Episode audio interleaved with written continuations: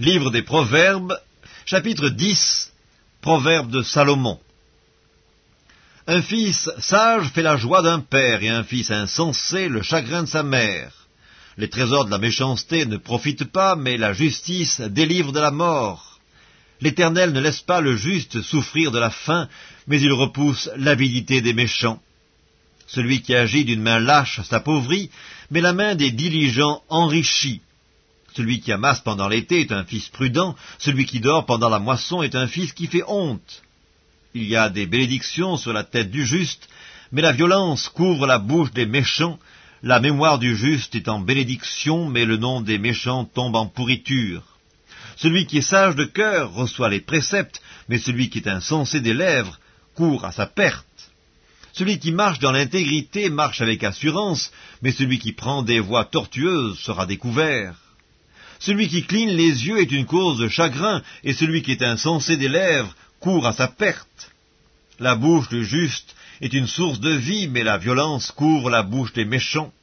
La haine excite des querelles, mais l'amour couvre toutes les fautes. Sur les lèvres de l'homme intelligent se trouve la sagesse, mais la verge est pour le dos de celui qui est dépourvu de sens.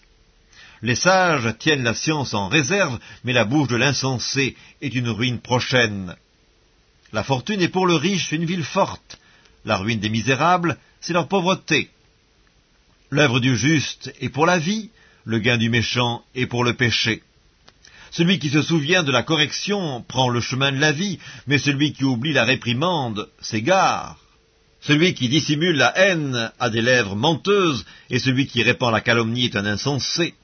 Celui qui parle beaucoup ne manque pas de péché, mais celui qui retient ses lèvres est un homme prudent. La langue du juste est un argent de choix, le cœur des méchants est peu de choses. Les lèvres du juste dirigent beaucoup d'hommes, et les insensés meurent par défaut de raison. C'est la bénédiction de l'Éternel qui enrichit, et ne la fait suivre d'aucun chagrin. Commettre le crime paraît un jeu à l'insensé, mais la sagesse appartient à l'homme intelligent. Ce que redoute le méchant, c'est ce qui lui arrive, et ce que désirent les justes leur est accordé. Comme passe le tourbillon, ainsi disparaît le méchant, mais le juste a des fondements éternels. Ce que le vinaigre est aux dents et la fumée aux yeux, tel est le paresseux pour celui qui l'envoie. La crainte de l'Éternel augmente les jours, mais les années des méchants sont abrégées. L'attente des justes n'est que joie, mais l'espérance des méchants périra. La voix de l'Éternel est un rempart pour l'intégrité, mais elle est une ruine pour ceux qui font le mal.